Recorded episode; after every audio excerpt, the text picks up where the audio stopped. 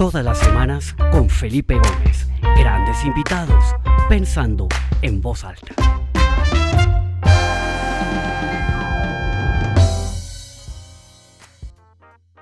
Bueno, muy buenas tardes para todos los que están conectados. Veo gente que se conecta desde muchas partes. Me entusiasma mucho ver gente en Europa, en Asia, en Estados Unidos, en México, en Perú.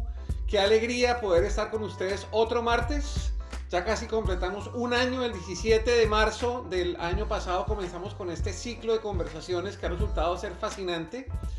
Eh, y bueno, pues la verdad que me entusiasma mucho el poder estar con ustedes una semana más, a todos los que se conectan semana tras semana, fieles.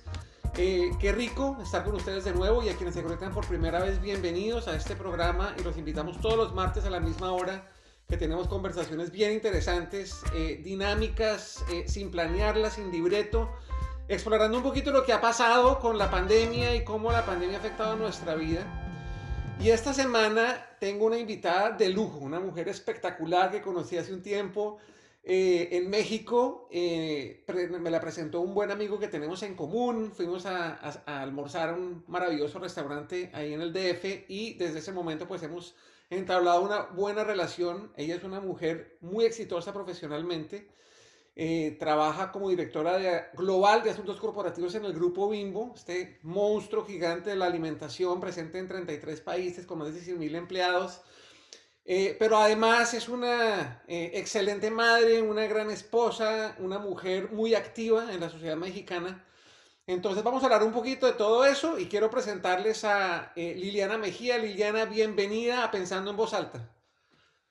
Muchísimas gracias, muchísimas gracias Felipe, de verdad me siento muy honrada por esta invitación, eh, porque he visto, yo sí te veo los martes, eh, te he visto en muchos de tus programas y veo el nivel de tus invitados, entonces me siento muy honrada que me hayas escogido y que me hayas invitado para este martes, gracias a la audiencia eh, a tu audiencia fiel que se conectó y gracias a mis amigos que seguramente están conectados, mis hermanas, mi mamá, evidentemente mi esposo, que también son unos de los, de los miembros que están sumándole. Felipe, no te hagas muchas ilusiones porque muchos son mis, mi porra, traje porra. Están todos bienvenidos y acá los esperamos todas las semanas. Muchas gracias. Espero que sí, espero que sí porque son deliciosas esas conversaciones contigo. Gracias, Liliana. Pues mira, vamos a entrar en materia porque tenemos poco tiempo y me gusta respetar mucho que no nos pasemos de la media hora. Como siempre comenzamos un poco hablando de cómo hemos vivido estos meses de la pandemia y yo creo que Liliana tiene una óptica, una mirada muy particular porque ella ha partido el tiempo de la pandemia entre dos ciudades que han sido el DF en México y Nueva York. Y yo creo que ambas han tenido pues sus grandes desafíos. Nueva York en cierto momento fue el epicentro de la pandemia en Estados Unidos con, con una crisis gigante de contagios y de eh, desafortunados fallecimientos de personas, pero también en el DF ha habido una cantidad de desafíos. ¿Por qué no nos cuentas un poquito cómo has vivido este año de pandemia y cómo ha sido ese, ese, ese compartir entre estas dos ciudades y cómo podrías comparar la manera como se ha vivido la pandemia en estos dos sitios, Liliana?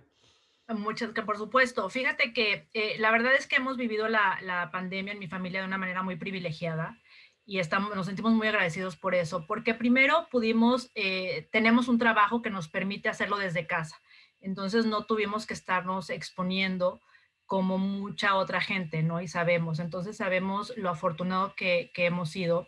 Y, como dices, yo me casé hace tres años con, con, un cuate de Nueva York, entonces siempre hemos estado yendo y viniendo. Y curiosamente, eh, entonces siempre nuestro matrimonio ha sido de larga distancia. Curiosamente, la pandemia nos ha dado la oportunidad, por primera vez en la vida, de estar en nuestra vida juntos, de pasar eh, tanto tiempo juntos en el mismo lugar. Entonces, la pandemia nos toma en marzo en México, eh, eh, eh, había mejor clima en México que en Nueva York, entonces mi esposo se, va a México. empezamos ahí un poco desconcertados, evidentemente como todos, no, no, sabíamos qué estaba pasando, qué iba a pasar, teníamos miedo y desde el miedo uno nunca toma buenas decisiones ni, ni objetivas, entonces nos tomó un poco de tiempo digerir lo que estaba pasando, ver nuestros hijos cómo la estaban viviendo, acomodarnos. Em, el y al mismo tiempo el trabajo, ¿no? El trabajo seguía y el, trabajo también había confusión en el trabajo y había confusión en las personas y en los hogares, en fin. Eh, y estuvimos en México en, una, en un momento, México la verdad es que se ha mantenido muy complejo. El ritmo de la pandemia ha sido, se ha mantenido alto, eh, a lo mejor alto y con momentos aún más, más altos. Eh, y en Nueva York, eh, oíamos que en Nueva York la situación estaba muy mal también, pero era tan mala como en México. Estuvimos hasta agosto en, en México y en México la verdad es que siempre hemos sido muy cuidadosos, nosotros en mi familia hemos sido muy cuidadosos, sentíamos además al principio lo que todos, ¿no? Que abríamos la puerta y que se metía el virus, eh, Lysol por todos lados, nos desinfectábamos, salíamos, salíamos al, mercado con, con, cubreboca y con caretas, y ese fue la, el protocolo que, que, implementamos en México. En agosto, que, que, ya había pasado cinco meses desde que mi esposo no veía a, a sus hijos del, del primer matrimonio, que están en Nueva York y que nos importaba mucho venir a verlos, eh, llegamos a Nueva York muy curioso porque pues llegamos con careta, como habíamos estado en, en, México, y llegamos y el impacto en Nueva York fue altísimo porque Nueva York, vimos un Nueva York vacío, un Nueva York que nunca habíamos visto, las calles vacías a las 2 de la tarde, eh, una quinta avenida como nunca la habíamos visto, los comercios cerrados, cerrados con, con, sello, ¿no? Este, con candados, porque también había habido, eh, recordar, manifestaciones eh, durante, esta, durante esta pandemia, lamentablemente también tuvimos estos eventos.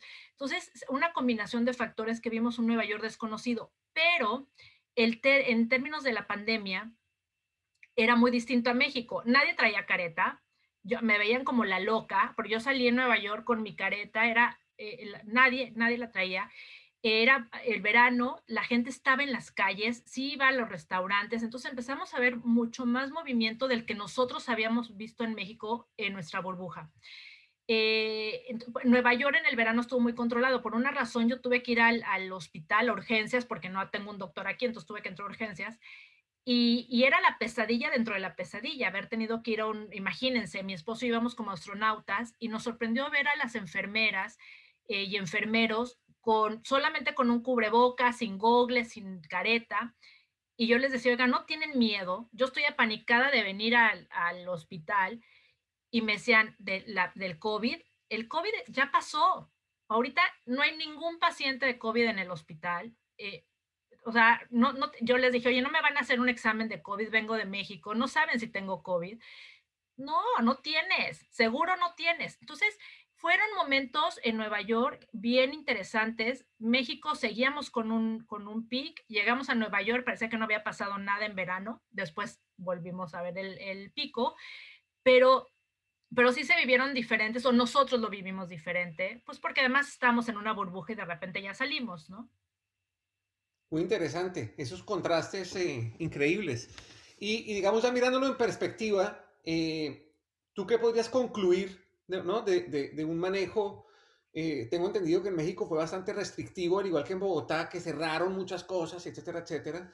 Eh, como uno como el de Nueva York o el de Atlanta, donde digo yo, donde fue, ha sido mucho menos restrictivo. Acá los restaurantes casi, pues hubo, hubo unas semanas donde sí cerraron, pero luego abrieron las terrazas y uno ve movimiento de gente ¿Cómo crees tú o cómo ves tú es, es como esos dos, ¿no? Esas, esos dos enfoques? Uno muy restrictivo, mucha cuarentena, mucho encierro.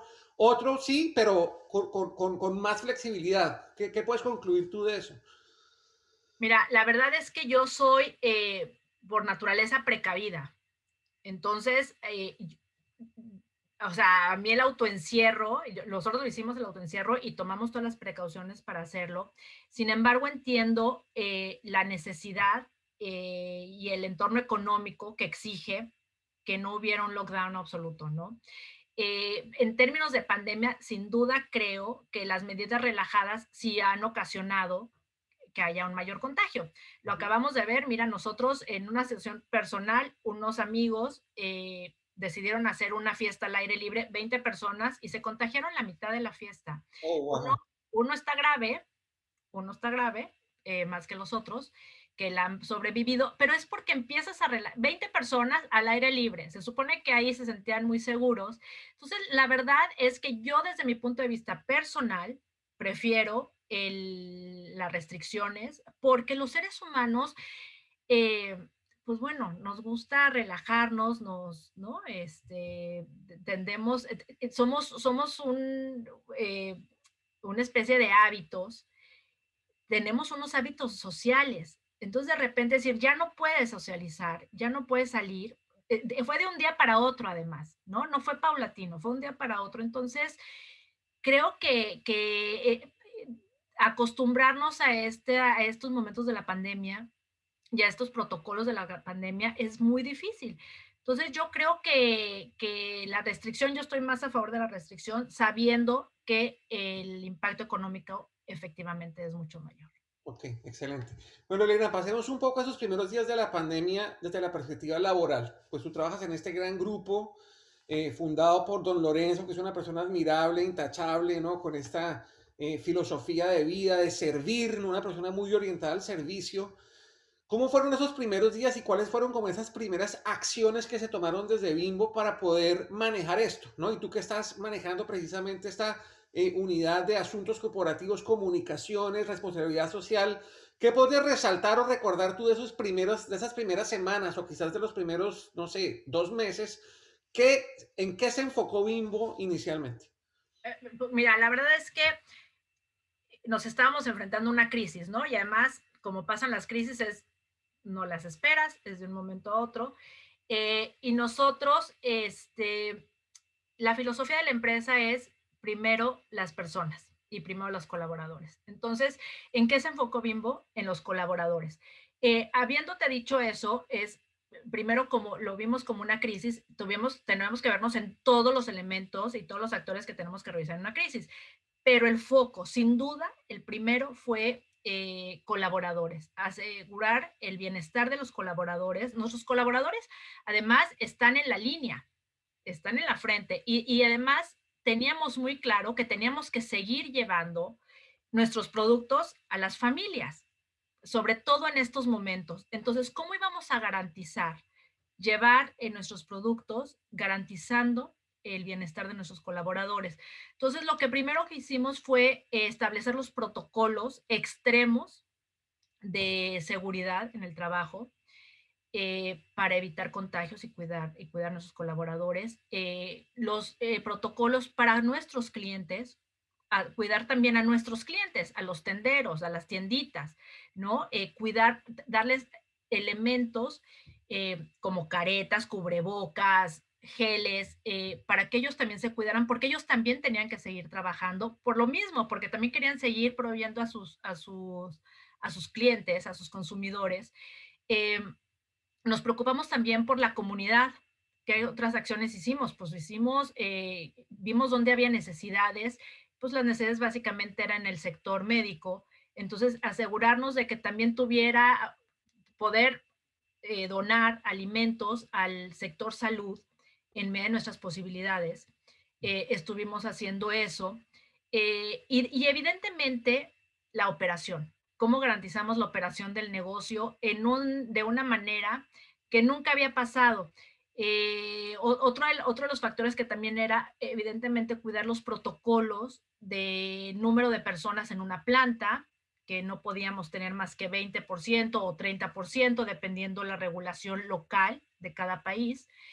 Eh, y cómo íbamos a lograr tener producciones con tan poca con tan poca gente, ¿no? Trabajando, que era un porcentaje menor que habitualmente tenemos, y la demanda, además, era mucho más alta, porque los hábitos de consumo cambiaron, ¿no? Eh, también hicimos una, dentro de este enfoque a los colaboradores, hay colaboradores, eh, como sabemos, hay población de mayor riesgo, como lo ha demostrado este virus, y entonces los colaboradores que e, se encontraban en ese momento en esa situación, también se, les mandó a su casa, a cuidarse a su casa, este, para no exponerse, ¿no? Entonces yo te diría, el principal foco fue colaboradores, manteniendo la operación, tomando todas las acciones para garantizar eh, la, producción eh, y seguir atendiendo a nuestros consumidores y aprendiendo una nueva forma de trabajar. Los que, por supuesto, las oficinas corporativas podemos hacerlo desde casa, que es algo nuevo porque no era algo que teníamos eh, tan institucionalizado. Había grupos, había ciertas áreas que lo pueden hacer personas por días, pero ahora sí, full time. era algo que no teníamos. Entonces, em, la, capacidad de adaptación fue impresionante, lo, lo, hicimos muy rápido, lo hicimos muy bien, por supuesto que trabajamos mucho y como empecé diciendo la conversación, Felipe, eh, te adaptas, pero tienes también un factor eh, adicional que es el miedo, ¿no? Todos teníamos mucho miedo, el miedo por nosotros, el miedo más grande aún por nuestros seres queridos que se fueran a contagiar, pero, pero al mismo tiempo tienes que cumplir con tu trabajo y con tus obligaciones. Entonces fueron momentos bien difíciles, bien duros, desgastantes, de los cuales hoy nos sentimos muy orgullosos y los podemos estar platicando con mucha satisfacción. Eh, la empresa pasó la prueba, eh, pasó la prueba en unidad, en armonía y con grandes resultados, ¿no? Excelente. Entonces ya, vimos cómo fue, esa reacción inicial. Hoy, un año después, mirando en retrospectiva, ¿cuáles son como esas tres grandes lecciones que tú crees que, que toda esta experiencia les dejó como organización, como empresa? ¿Cuáles son esos tres grandes aprendizajes o logros que pudieron consolidar en este año, Liliana? Bueno, eh, uno, el primero es que estamos listos, es que estábamos listos, ¿no? Es que todo el trabajo previo de muchos años valió la pena. Es, ha construido una empresa muy sólida, una empresa que tiene los procesos, las políticas, el talento eh, para sacar a cabo, para llevar a cabo, perdón, em, acciones extraordinarias en el momento que se requirieron. Entonces, creo que la primera lección que, tenemos es esa. La segunda lección, yo diría, es la gran confianza que tienen nuestros consumidores en nosotros. Em, sabían que íbamos a estar ahí, Sabíamos que la empresa iba a estar, que iba a seguir y la demanda creció. Eh, la confianza en nuestros productos, la confianza en la inocuidad de nuestros productos, que se pueden comer nuestros productos y no se van a, enfermar de, ni de COVID, evidentemente, pero ni de otra cosa, ¿no? Esa es la gran confianza en nuestros consumidores. Y la tercera, yo te diría, esta eh, capacidad que tuvimos de, de transformarnos en la manera de trabajar tan rápida. Eh, ok, una pregunta, porque digamos que yo eh, y hemos tenido acá en este programa varios invitados de empresas que, que, han tenido experiencias similares, se pudieron adaptar rápido, etcétera, etcétera. Pero hay una gran diferencia con, contigo y con el grupo Bimbo y es que ustedes tienen presencia en 33 países, plantas de producción en distintas partes. Y pues cuando tú tienes una o dos plantas en un país, pues naturalmente el desafío es de un tamaño que muy diferente a cuando tienes decenas de plantas en diferentes continentes, etcétera, etcétera. ¿Cómo fue esa gestión global del grupo Bimbo para poder mantener como de una manera estructurada y homogénea esas iniciativas en tantas geografías? ¿Cómo pudieron bueno, eso? La verdad es que tenemos una, una ventaja que, que tuvo Grupo Bimbo en esta crisis, es que nosotros tenemos una planta en Wuhan.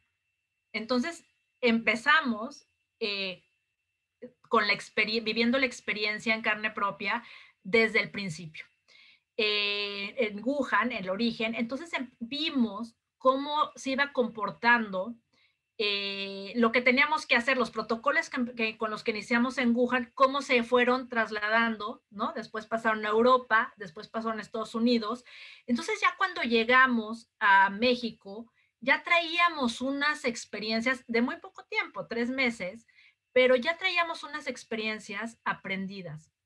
Entonces, eh, yo, yo diría que esa fue una gran ventaja en nuestro caso, que, que, traíamos ese conocimiento del origen. Oye, qué interesante eso de Wuhan y, aprovecho para preguntarte cómo está la situación hoy en Wuhan, porque ahí tuvimos una cantidad de noticias de lo que pasó al principio y levantaron hospitales gigantescos para atender a la gente y luego no se volvió a saber nada. ¿Ahí hay presencia del virus en este momento o eso se desapareció? ¿Cuál es la realidad de lo que está pasando ahí? O por lo menos la que ustedes están viviendo en su planta y con sus colaboradores. Es, hay, la presencia del virus desafortunadamente está, pero mucho más controlada. Pero ya, por ejemplo, nosotros somos los principales, nuestra, nuestro principal negocio en Wuhan es porque somos los proveedores de los bollos para comida rápida, McDonald's, Burger King, ¿no? McDonald's es muy importante en China. Eh, es, hay, hay, como en cada esquina, hay muchísimas franquicias en China. Eh, y entonces tuvimos un impacto terrible al principio porque cerraron todo, estaba totalmente cerrado Wuhan. Y la verdad es que se abrió eh, en febrero, entonces, y desde que se abrió ya no se volvió a cerrar. Entonces, yo diría que nuestro sentir es que está mucho más controlado, aunque el virus sigue, pero aprendieron también y tomaron los protocolos y las medidas y los hábitos em, de manera tal que pudiera seguir funcionando eh, la economía, ¿no? Después pero, de... Wuhan, pero ahí en Wuhan no hubo como hubo en Italia y en España y en Estados Unidos y en América Latina como un segundo pico que inclusive superó al primero Ah, porque, digamos, mi lectura, como hay, tan poca información, es que en Wuhan como que bajó y, se, pues por supuesto hay contagios, pero como que se mantuvo ahí bajito, ¿no? no o, hubo un gran pico segundo, como, como lo hubo en Europa y, en Estados Unidos.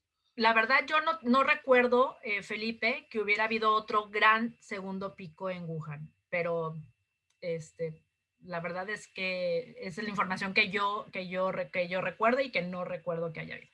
Interesante. Oye, Liliana, eh, como te dije, el tiempo vuela, ya son las 12 y 22 minutos, nos quedan pocos minutos. Y yo quisiera aprovechar que, pues ayer fue el Día de la Mujer, estamos en la Semana de la Mujer, tú eres una mujer ejecutiva exitosa. Eh, fuiste catalogada como por cuarto año consecutivo esta semana por el Grupo de Expansión como una de las mujeres más poderosas de México. Eh, mejor dicho, estamos aquí hablando con alguien muy importante. Pero me gustaría que reflexionáramos un poquito sobre, ese, eh, sobre eso que hablábamos eh, hace un par de días, ese balance, ¿no? O ese, ese arte de, de poder manejar tu rol como mujer ejecutiva, una mujer con influencia, con poder en México, pero también con tu responsabilidad de esposa, de madre de familia, de una persona activa en iniciativas sociales y pues con las demandas de, de, de la vida social en, en, en, un país como México. ¿Qué reflexiones nos podrías decir sobre cómo has manejado eso tú en tu vida? Porque creo que lo has hecho de una excelente manera. Bueno, este, mira, primero eh, te quiero compartir que ese ranking que hace una revista que se llama Expansión en México, que es una revista de negocios muy importante, lo hace con el fin, eh, me parece triste que todavía tengamos la necesidad de hacer un ranking para mostrar el valor de las mujeres y la aportación de las mujeres en el mundo corporativo, porque aunque pareciera que no es evidente todavía en una sociedad como la mexicana. Entonces, esa es la intención de, expansión cuando hace este ranking y mi, intención de participar junto con otras colegas de Grupo Bimbo, que fue una decisión que yo tomé como directora de asuntos corporativos, era para demostrar que Bimbo es una empresa que sí cree en la diversidad y la inclusión. Y la muestra somos nosotros, que estamos ahí, que vemos varias directoras en la lista, eh, porque yo soy una convencida que el techo de cristal se rompe con los pies, no con la cabeza. Entonces, esa es la relevancia de estar en esos rankings. Perdón que haga, aproveche este, este tema para decirlo que que ojalá ya no, ya no tengamos que ver en el futuro estos rankings para demostrar y hacer evidente el valor de las mujeres y que ya sea como algo muy, muy eh, normal en la cultura de, de, todos, ¿no? De toda la sociedad. Yo creo que ya la siguiente generación lo tiene claro, mi hijo lo tiene claro, pero, pero en México todavía eh, sentimos la necesidad de hacer estas cosas. Eh, y entonces sí, me siento muy honrada de ser parte de ese ranking por la posición que tengo eh, y, por acompañar y estar al lado de otras mujeres que me parecen extraordinarias y que están siendo role models para las siguientes generaciones para demostrar que sí se puede, sí se puede, ¿no? Eh, ¿Qué pasa? ¿Cómo el, la armonía y el balance? No hay balance, Felipe, no hay balance. Yo le dedico mucho más horas de, mi vida mi trabajo, pero fue una decisión que hice y que tomé hace muchos años. Yo quería ser una, mujer de carrera sabía que le iba a tener que dedicar muchas horas. Después me pasó lo más maravilloso en mi vida, que es ser mamá. Eh, y ha sido un complemento maravilloso a esta parte que yo tenía tan enfocada, eh, la, de, ser profesionista. Eh, ahora mi hijo tiene 18 años, entonces yo no creo que logre el balance, pero lo que yo espero es que haya transmitido a mis hijos, a mi hijo, valores y principios eh, que lo hayan ayudado a formar y que a, formarse y que persiga los sueños y tome las decisiones así como la tomé yo. Con mi esposo, mi esposo afortunadamente pues también trabaja, entonces tratamos de coincidir a la hora del almuerzo. Ahorita que estamos en pandemia, como dije, es el momento que más tiempo hemos pasado juntos en toda nuestra relación, em, que es un regalo inesperado de la pandemia. Y entonces, bueno, nos vemos a del almuerzo, en la noche, eh, compartimos evidentemente en el día nos whatsappeamos aquí, aunque estemos en la misma casa. Em, y los amigos, los amigos eh, son evidentemente una parte importantísima de mi vida que yo valoro, que aprecio muchísimo. ¿Cómo le hago? Pues no, no, no, es, es difícil. Yo no creo que hay balance, esa es mi conclusión como mujer, yo no creo que hay balance, es un tema de decisiones, vas aprendiendo conforme yo, conforme yo he crecido, he madurado y he aprendido a, poner límites, he aprendido, aprendido a tomar decisiones y a, escoger eh, en qué momento esto, en qué momento lo otro, a medir el riesgo de si escojo una cosa eh, o escojo la otra. Eh, pero siempre estamos en un dilema. Yo creo que las mamás ejecutivas, esposas, siempre estamos en dilemas y tenemos que escoger una cosa u otra. Tener todo eh, me parece muy difícil. Entonces, eh, yo confío que, que, que, en las siguientes generaciones ya no se tengan que ver tantos dilemas en el día a día y que puedan tener una, una vida mucho más armónica y balanceada que la que todavía mi generación me, nos está tocando. Ah, interesante. Oye, y hablando de, las mujeres y de los sueños y todo eso que estás hablando, eh, me entra una pregunta de un, oyente, un buen amigo que se llama Danilo Raymond, que dice, ¿qué le dirías a las mujeres tenderas quienes en toda Latinoamérica sueñan con grandes cosas? Creo que sería una reflexión bonita en esta semana tan importante. hay que soñar, por supuesto que hay que soñar y hay que perseguir los sueños. Hay, o sea, yo creo que eh, el no pues no hay que hacerle caso a los nos de la vida, ¿no? Eh, yo creo que pasa mucho que nosotros tenemos sueños y, nos encontramos con, con, gente que nos dice no, no, no, no desde su perspectiva. Entonces siempre hay que pensar que hay que ver los sueños desde nuestros zapatos, no de los zapatos de los otros, y desde nuestros zapatos decir siempre sí, sí, sí, sí, sí, sí. O sea, de verdad que, que yo sí creo en los sueños cumplidos. Eh, que requieren trabajo, pero yo sí creo en los sueños cumplidos y soy testimonio de muchos, muchos sueños cumplidos y espero seguir siendo testimonio de muchos más. Excelente, Liliana. Pues mira, se nos acabó el tiempo, desafortunadamente me quedaría aquí eh, horas charlando contigo porque creo que hay mucho tema para conversar. Eh, antes de hacerte el micrófono para que te despidas, simplemente quiero agradecerle a toda la gente que se ha conectado hoy, que ha compartido con nosotros, eh, quiero invitarlos la semana entrante. Eh, Liliana en su intervención dijo que eh, se habían adaptado a esa nueva forma de trabajar, ¿no? Y que estábamos como encontrando esa nueva forma de trabajar. Y ese va a ser justamente el, el tema de la semana entrante. Entonces, la semana entrante tengo un invitado fantástico que se llama Andrés Cadena.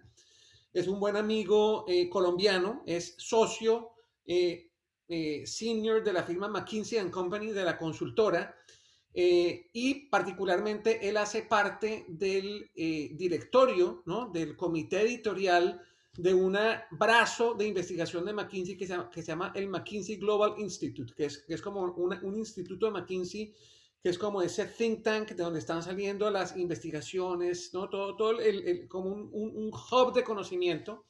Y la semana pasada ellos, publicaron un, un eh, reporte interesantísimo que me estoy leyendo, no lo he terminado porque es bastante largo, que se llama El futuro del trabajo después del COVID-19. Entonces, pues vamos a estar con Andrés eh, en este espacio de hoy en 8 hablando justamente sobre ese reporte, las conclusiones de ese reporte y su visión personal de cómo es que tenemos que adaptar nuestra forma de trabajar eh, después de la pandemia Ahí en el chat acabo de ponerles el link si se quieren registrar de una vez. Igual les va a llegar su WhatsApp y su correo eh, de rigor por si se quieren eh, inscribirlos. Los espero la semana entrante.